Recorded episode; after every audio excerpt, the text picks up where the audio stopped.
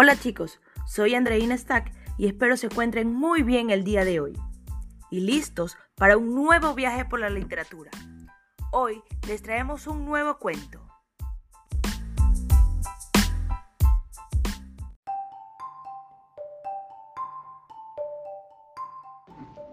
Max y la ciudad perdida.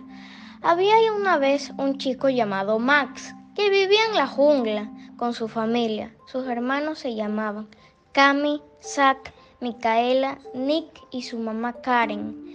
Una mañana Max se levantó y despertó a toda su familia para ir a pasear. Cuando salieron de la casa y empezaron a caminar, se perdieron en la jungla. Por suerte llevaron todo lo necesario, aguas, mochilas con equipo y comida.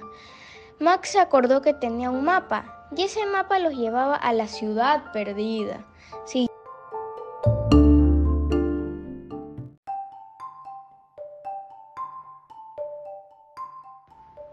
Siguieron el camino.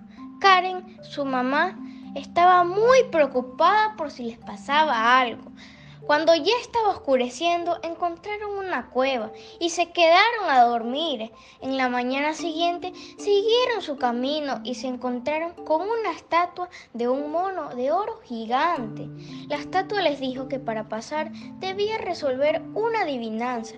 Este era un gato pone un huevo en el tejado y el viento sopla a la derecha. ¿A dónde cayó el huevo?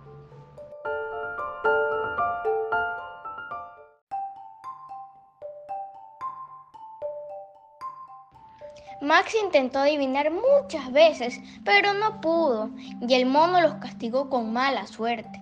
No los dejó pasar por el camino más corto, así que tuvieron que irse por el camino largo. Este camino tenía muchas trampas, y por ir despistados cayeron en un hueco, entonces, en donde se quedaron atrapados. Pero de repente aparece Moppy, su mono, su mono, y lo salva.